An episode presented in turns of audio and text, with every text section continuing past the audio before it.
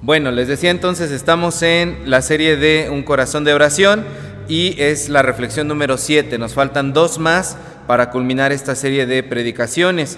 Quiero preguntarles entonces para iniciar el día de hoy, eh, ¿conocen la historia de Job? ¿Sí? A ver, alce su mano, ¿quién conoce la historia de Job? ¿Sí? ¿No? ¿Los demás no?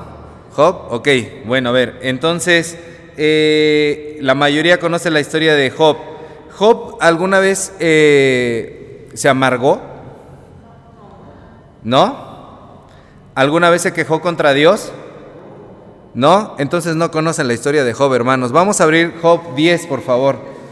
Tienen que releer ese libro, ¿eh? Se los dejo de tarea. Léanlo, por favor, de tarea. El libro de Job, este, capítulo 10, antes de los Salmos. Job, capítulo 10, versículo 1. Vamos a detenernos ahí. Job 10, versículo 1. Lean junto conmigo, por favor. Dice, está mi alma hastiada de mi vida, daré libre curso a mi queja, hablaré con amargura de mi alma. ¿Qué óvole? ¿Diré a quién? Después dicen el 2, ¿diré a quién? A Dios. No está hablando para sí, está hablando contra Dios, ¿sí? Job, la, la piedad de Job no radica en que nunca se haya quejado la piedad de Job no radica en que nunca eh, se haya amargado. Lo que hace especial a Job es que pasó por esa prueba y después de pasar esa prueba, finalmente, ahorita vamos a ver cómo termina el libro de Job, su corazón cambia. ¿Y por qué leemos este versículo de Job 10, versículo 1? Porque todos hemos estado como Job. En algún momento de nuestra vida algo ha sucedido dentro de nuestras vidas, hemos tenido algún problema, alguna tragedia, alguna pérdida, alguna situación de dolor, eh, de amargura, que nos ha tenido en ese mismo lugar que Job decepcionados, sintiendo que lo hemos perdido todo, que no sabemos hacia dónde nos dirigimos, que nos hemos quedado sin recursos, que la gente no nos apoya, que nuestra misma familia nos da la espalda, que hemos perdido a alguien muy importante o a muchas personas muy importantes. Hemos tenido nuestras emociones confundidas, hemos tenido nuestras emociones una encima de la otra y no sabemos ni qué hacer cuando vemos que todo lo que nosotros conocíamos de alguna forma se está derrumbando los modelos de vida que nos hicimos de una manera se están acabando y eso fue lo que le pasó a Job. Entonces cuando yo leía esta reflexión me preguntaba, eh, ¿te has sentido como Job? Y después yo pensaba, ¿quién no se ha sentido como Job? ¿Quién no se ha llegado a sentir como Job, el de la historia? Y cuando sentimos esa situación que estamos atravesando, piense en el problema que usted haya atravesado, ¿qué es lo que pensamos? Y más allá, ¿Qué es lo que oramos cuando estamos como Job? ¿Cómo oró Job? Porque aquí estamos viendo un ejemplo de cómo Job oraba. Ahora sí le voy a decir el título de, la reflexión de esta noche. Se llama Oraciones Sinceras oraciones sinceras. Es un tema que hemos venido tocando como sobrevuelo en algunos otros temas de esta serie de El corazón de oración y esta serie de devocionales a mí me encantó mucho porque toma, toma y toca estos temas profundos. ¿Cómo oró Job? Job oró sinceramente.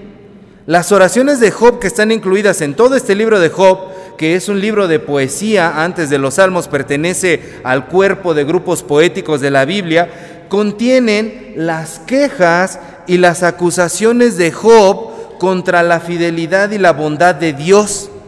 Job oró lo que había en su corazón y no se detuvo. Job fue sincero. Aquí estamos viendo en este versículo uno que se sincera en esta oración y primero empieza diciendo que su alma está qué? Hastiada. Está hastiada, podemos decir, está asqueada de su vida. Y después dice, ya no me voy a detener más, daré curso libre a mi queja. Voy a dejar ir todo lo que tengo aquí en el corazón, lo voy a soltar, todo lo que tengo aquí adentro lo voy a soltar. Voy a dejar dar curso libre a mi queja y voy a hablar con amargura. Voy a hablar con amargura. Quien hubiera estado cerca de Job en ese momento quizás no era un momento muy agradable como para acercarse con Job. Buenas tardes, otro día te vengo a ver, porque Job en ese momento soltó toda la amargura, toda la bilis que había dentro de su corazón y así oró. Job no se preocupó de hablarle bonito a Dios.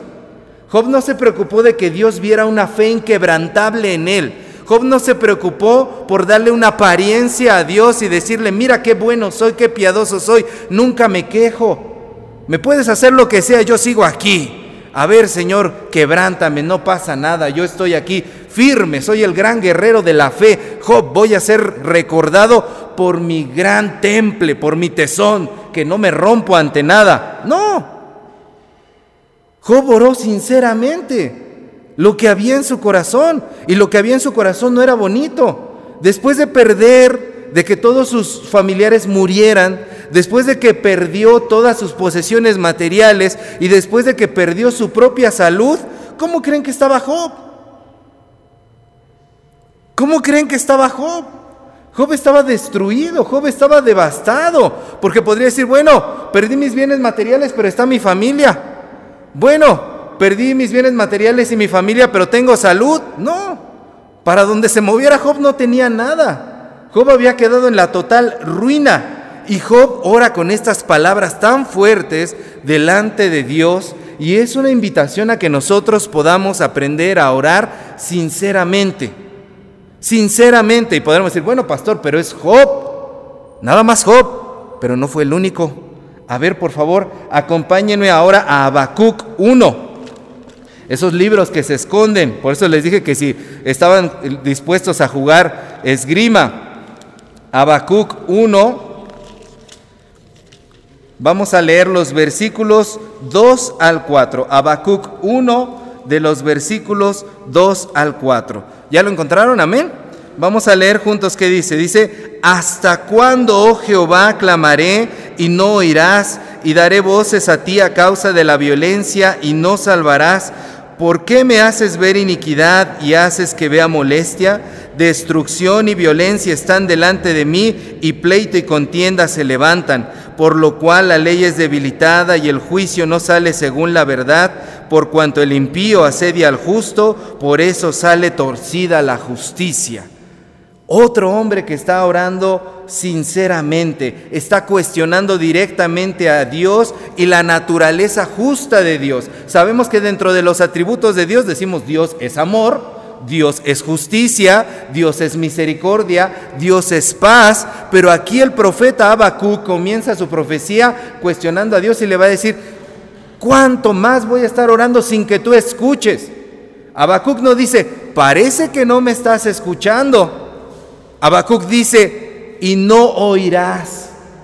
No estás escuchándome, no estás oyendo. ¿Cuántas veces más voy a clamar a ti por causa de la violencia? ¿Y qué cosa? ¿Cómo termina el 2? ¿Y no qué? Y no salvarás. Dios es salvador, pero Habacuc le está diciendo, ¿cuánto más voy a clamar y no vas a salvar? Habacuc está hablando fuerte contra Dios, le está expresando todas sus dudas, le está expresando todos sus cuestionamientos, todas sus quejas. Y no solamente Habacuc fue el que se detuvo ahí por causa de la violencia que había en su nación en la época que a él le tocó ser profeta. Y dice, nada más veo cómo la gente está eh, metida en la violencia, en la injusticia, y a ti no te veo por ninguna parte, Dios. ¿Dónde estás? ¿Dónde estás? No, Habacuc no oró, Dios te ruego, mira, hay mucha violencia, yo sé que tú quieres hacer algo en esta, en esta tierra de Israel. No, la oración de Habacuc no es así. La oración de Habacuc tiene otra forma de expresarse, está hablando desde su corazón, desde lo profundo. A ver, vamos a ver ahora uno de los salmistas. Ustedes saben que no nada más David escribió los salmos, sino hay varios salmistas. Uno de ellos es Asaf. Salmo 77, por favor. Salmo 77. Ese salmo fue escrito por Asaf y entonces vemos los versículos 7 al 9. Salmo 77, 7 al 9. ¿Ok? Leen junto conmigo, dice Salmo 77, 7 al 9. ¿Desechará el Señor para siempre y no volverá más a hacernos propicio? ¿Ha cesado para siempre su misericordia? ¿Se ha acabado perpetuamente su promesa? ¿Ha olvidado Dios el tener misericordia? ¿Ha encerrado con ira sus piedades? Y después de ahí viene una palabrita que tiene también su Biblia en cursivas que dice que Shelah, Shelah. Porque uno podría decir, bueno, aquí a lo mejor Asaf está haciendo preguntas retóricas porque la respuesta a esto es, no, Dios no ha acabado su misericordia. Entonces podemos quizá pensar que Asaf está haciendo eh, preguntas retóricas, pero la palabra Shelah que aparece ahí y en otros salmos, apréndase esto, Shelah significa una pausa. Los salmos, además de oraciones, son canciones se entonaban, se cantaban y, algunos salmos tienen este, instrucciones de cómo se deben entonar y con qué instrumento se debe de entonar. Entonces cada vez que aparece la palabra Shelah significaba una pausa para que todos los que estaban tocando instrumentos se callaran. ¿Por qué se calla en ese momento Asaf? ¿Por qué Asaf manda en ese momento que se haga una pausa cuando está haciendo estas preguntas de que si Dios se ha olvidado de Israel? Porque es necesario el silencio cuando estamos atravesando estas cosas, porque es necesaria la confusión para que puedan venir las respuestas, porque las respuestas no llegan inmediatamente, es necesaria una pausa, un silencio, y es lo que está expresando aquí poéticamente Asaf, y dice aquí, justo cuando se estén haciendo estas preguntas y su alma quede conmocionada, a ver qué está diciendo Asaf, ¿cómo que Dios se olvida del pueblo de Israel? Piénsalo, medítalo, recapacita qué es lo que está pasando. Asaf también es un hombre que aprendió a orar sinceramente. Le hablan muy fuerte a Dios y bueno, uno podría decir, bueno, es que Job, es que Habacuc, es que Asaf, ok, Marcos 14, por favor. Marcos 14. Fíjense ustedes que tenemos cuatro evangelios dentro de la Biblia y los tres primeros evangelios, Mateo, Marcos y Lucas, son muy semejantes. Se les llama los evangelios sinópticos hacen una sinopsis de la vida de Dios. El Evangelio de Juan se cuece aparte, es otra cosa, pero los primeros tres evangelios, digamos que son una, no una copia, pero sí una inspiración uno en el otro. Nos cuentan los mismos sucesos los primeros tres evangelios, Mateo, Marcos y Lucas. Y el primer evangelio que se escribió fue Marcos, fue Marcos el primer evangelio que se escribió. Marcos 14, versículos 34 y versículo 36. 34 y 36. Nos vamos a saltar el 35. Y dice así, y les dijo, mi alma está muy triste hasta la muerte, quedaos aquí y velad. Y decía, Abba Padre, todas las cosas son posibles para ti. Aparta de mí esta copa, mas no lo que yo quiero, sino lo que tú. Miren, la versión de Marcos es la menos popular de todas las versiones que hay sobre este relato. Si lo quiere ojear, le pido que lo ojee. Mateo 26, está en Mateo 26, 38 y 39. Y la versión de Mateo dice, entonces Jesús dijo, mi alma está muy triste hasta la muerte. Quedaos aquí y velad conmigo. Yendo un poco adelante, se postró sobre su rostro orando y diciendo, Padre mío, si es posible, pasa de mí esta copa pero no sea como yo quiero, sino como tú. Y Lucas, Lucas 22, 42 dice, diciendo, Padre, si quieres, pasa de mí esta copa, pero no se haga mi voluntad, sino la tuya. ¿Cuál es la diferencia entre los tres evangelios? Miren, los evangelios fueron escritos en este orden. Marcos, Mateo, Lucas. Marcos dice que Jesús empieza diciendo, mi alma está muy triste hasta la muerte. Jesús es sincera ahí, estoy triste hasta la muerte, ahí en Getsemaní. Y cuando ora, le dice al Señor, Abba Padre, papá, todas las cosas son posibles para ti.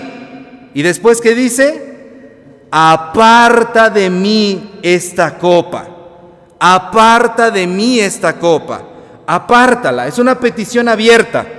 Después Mateo nos dice, ya escribe y nos dice otra cosa. Mateo dice, Jesús dijo, mi alma está triste hasta la muerte. Y cuando ora, en Mateo Jesús ora, Padre mío, si es posible, pase de mí esta copa. ¿Notan la diferencia? Ahí ya no está, Jesús ya no está pidiendo, ya dice, si es posible. Y Lucas, Lucas lo relata diciendo, Jesús ya ni siquiera dijo que estaba hastiado hasta la muerte. Lucas omite esa parte. Y en Lucas Jesús ora diciendo, Padre, si quieres, pasa de mí esta copa. Yo no estoy diciendo que ninguno de los evangelistas esté mal, los tres evangelios nos narran el mismo suceso desde perspectivas diferentes, pero si hemos de dar crédito a la verdad, el primer evangelio en ser escrito es el de Marcos. Probablemente el evangelio de Marcos es el más cercano al relato original. Y Marcos tiene esta visión amarga de Jesucristo.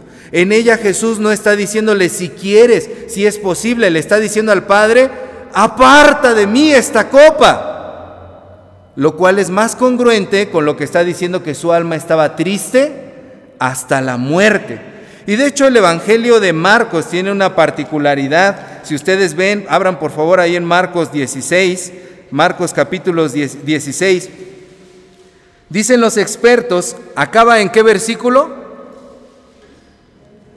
Versículo 20, versículo 20, y el versículo 20 dice, y ellos salieron y predicaron en todas partes ayudándoles, ayudándoles el Señor y confirmando la palabra con las señales que lo seguían. Amén, es un final muy bonito.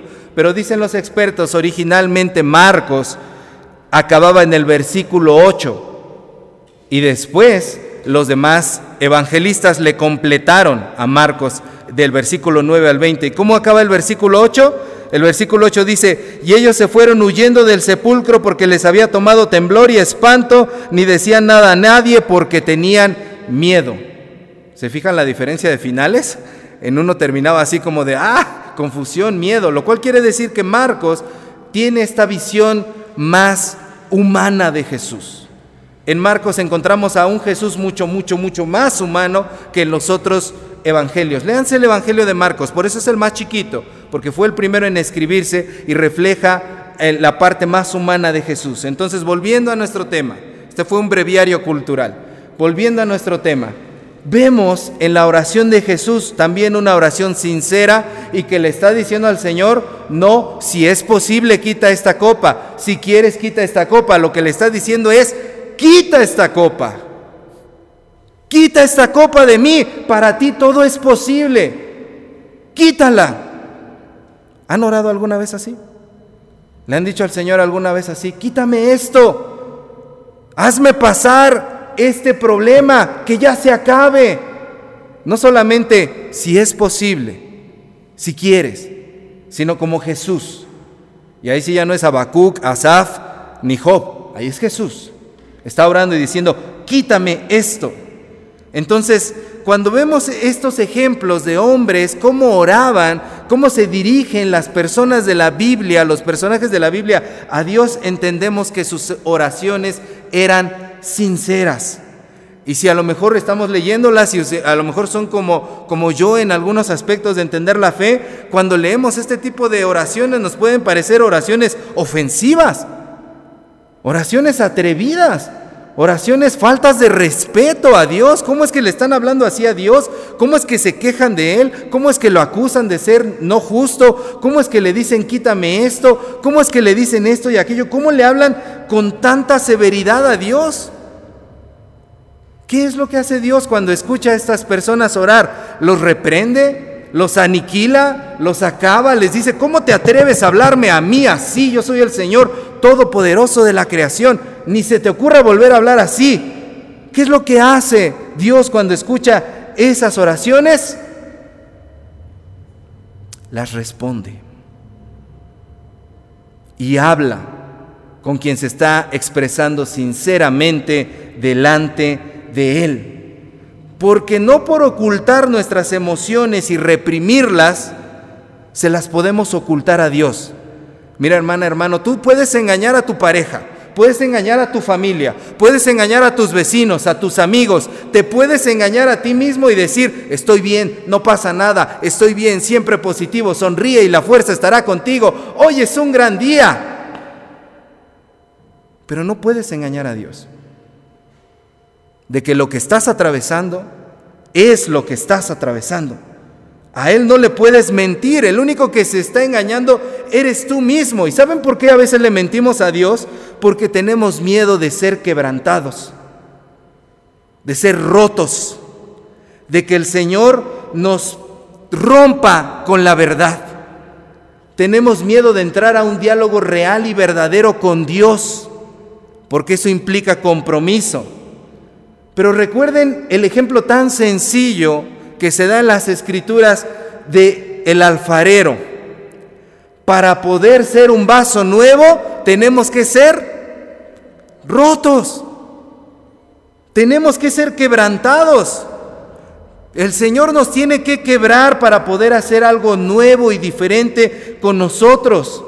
Para poder entrar en verdadera comunicación con Dios, tenemos que ser sinceros con Dios. Tú podrás decir que eres fuerte, pero Dios sabe lo que hay dentro de ti. ¿Te da miedo ser perforado por la verdad? A todos nos da miedo la verdad, porque cuando la verdad sale a flote, ocasiona situaciones que a lo mejor no teníamos presupuestadas, sea una verdad buena o sea una verdad mala. Siempre que la verdad sale, ocasiona retos para nuestra vida. Y muchas veces no queremos la verdad, pero en ese momento es cuando tenemos que recordar las palabras de nuestro Señor Jesucristo, quien dijo, y conocerá la verdad, y la verdad los hará libres. Entonces el único que se está encadenando a sus emociones reprimidas, a esos sentimientos reprimidos, y el único que se está autoengañando eres tú.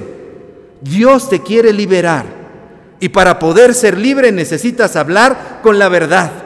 Y para poder ser libre necesitas estar dispuesto a poder recibir y hablar la verdad, orar sinceramente como estos hombres están orando, teniendo un diálogo correcto con Dios del corazón. No hay fórmulas para hablar con Dios. Tener un corazón de oración, como se llama esta serie, significa orar sinceramente. Ya hemos visto otras cosas, ¿verdad? La semana pasada decíamos, hay que orar en equipo, hay oraciones públicas, oraciones privadas. Hoy aprendemos, hay que orar sinceramente, hay que orar sinceramente. Regresemos a Job, por favor. Vamos a regresar a Job. Ahora vamos hacia el capítulo 42 de Job.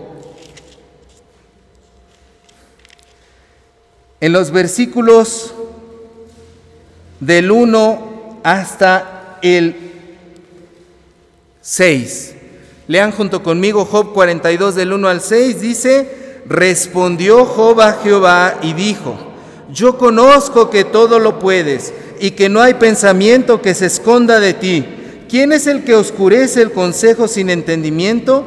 Por tanto, yo hablaba lo que no entendía cosas demasiado maravillosas para mí que yo no comprendía. Oye, te ruego y hablaré, te preguntaré y tú me enseñarás. De oídas te había oído, mas ahora mis ojos te ven. Por tanto me aborrezco y me arrepiento en polvo y ceniza. Han pasado 32 capítulos del diálogo de Job con Dios. Han hablado uno para el otro, han contestado, han quejado, se han respondido. 32 capítulos hasta aquí. Y por fin, después de esos 32 capítulos, de esas oraciones sinceras que hace Job, que no las vamos a leer ahorita porque no nos da tiempo, Job dice, yo hablaba lo que no entendía. De oídas te había oído. Mas ahora mis ojos te ven. Ese nuevo entendimiento que tiene Job de Dios surgió cuando él se atrevió a hablar sinceramente con Dios. Ese nuevo entendimiento que tiene Job, esa nueva esperanza que tiene Job, esa manera diferente de entender a Dios, pasó cuando él se atrevió a orar sinceramente con Dios y derramó su corazón. Habacuc, Habacuc 2.1, porque no fue el único. Después de que Habacuc habla con Dios y le expresa sus quejas, Habacuc en el capítulo 2, versículo 1, dice de la siguiente manera, leemos y ya está ahí, sobre mi guarda estaré y sobre la fortaleza firmaré el pie y velaré para ver lo que se me dirá y qué he de responder tocante a mi queja. Habacuc el peleonero Ahora Habacuc, el que creía tener razón y que no veía a Dios por ningún lado, cambió su corazón y dice, ahora voy a poner atención a lo que me quieres decir sobre mi queja. Es un cambio de actitud del que tiene Habacuc. Ahora está dispuesto a escuchar a Dios. Sus oídos ya se limpiaron porque Él vació su corazón y entonces dice, ya puedo escucharte. Hermanos, cuando no le confesamos a Dios lo que tenemos, cuando no somos sinceros con Dios en nuestras oraciones, hagan de cuenta que eso es un tapón en los oídos. Nos impide escuchar la voz de Dios, porque estamos nada más nosotros tratando de convencernos de que estoy bien, estoy bien, estoy bien, estoy bien. Pero cuando le confieso a Dios lo que tengo, entonces escucho lo que Dios me quiere decir. Es lo que está pasándole al profeta Habacuc. Y le pasó lo mismo a Asaf. Asaf, Salmo 77. Salmo 77. Vamos a regresar allá al Salmo 77 para que podamos leer. Salmo 77. Ahora vamos a leer los versículos 14 y 15 hacia el final de ese salmo.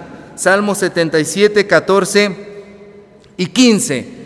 Lean junto conmigo, dice Asaf, tú eres el Dios que hace maravillas, hiciste notorio en los pueblos tu poder, con tu brazo redimiste a tu pueblo, a los hijos de Jacob y de José. ¿Qué pasó, mi Asaf?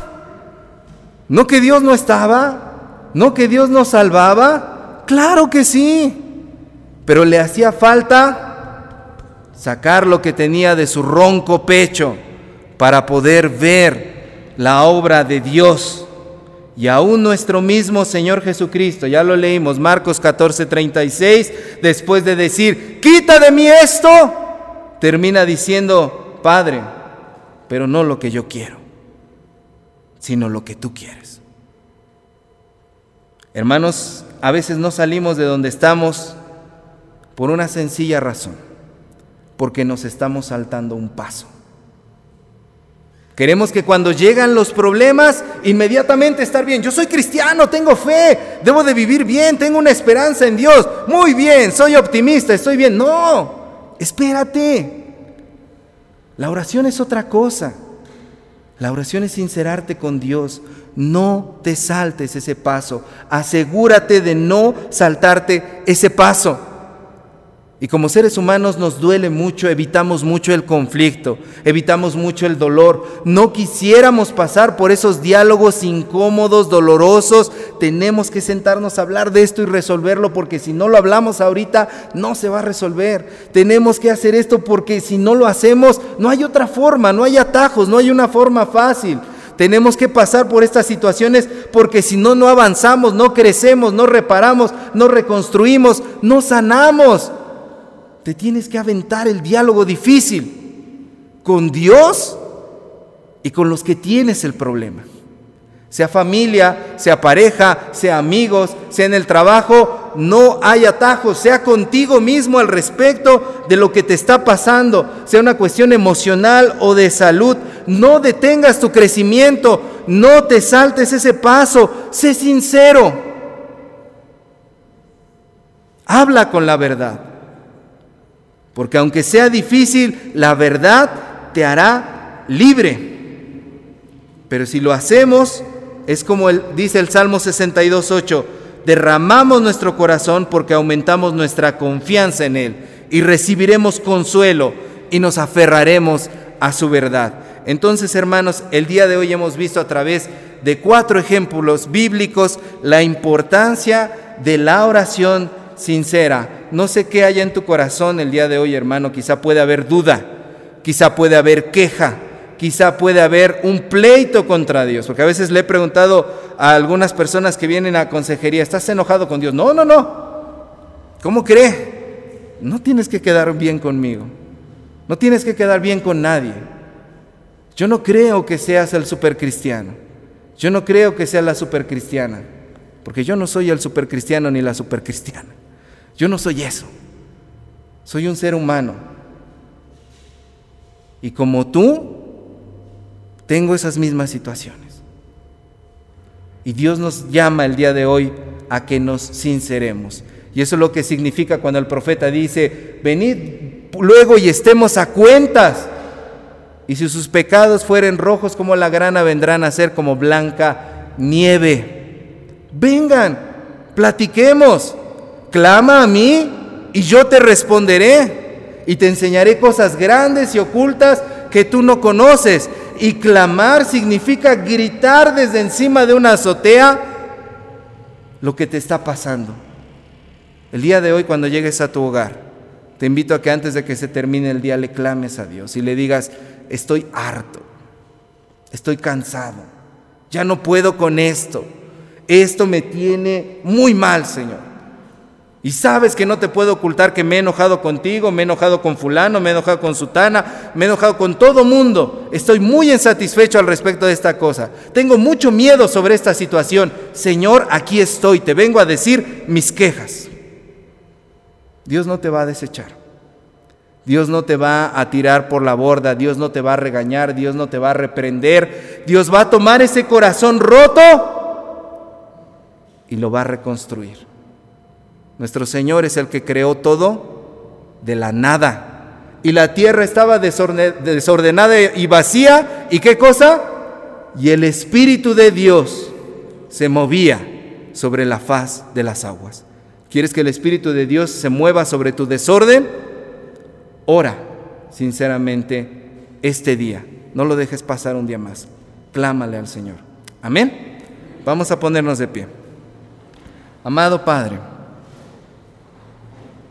Tus discípulos lo dijeron y lo decimos una vez más. Enséñanos a orar.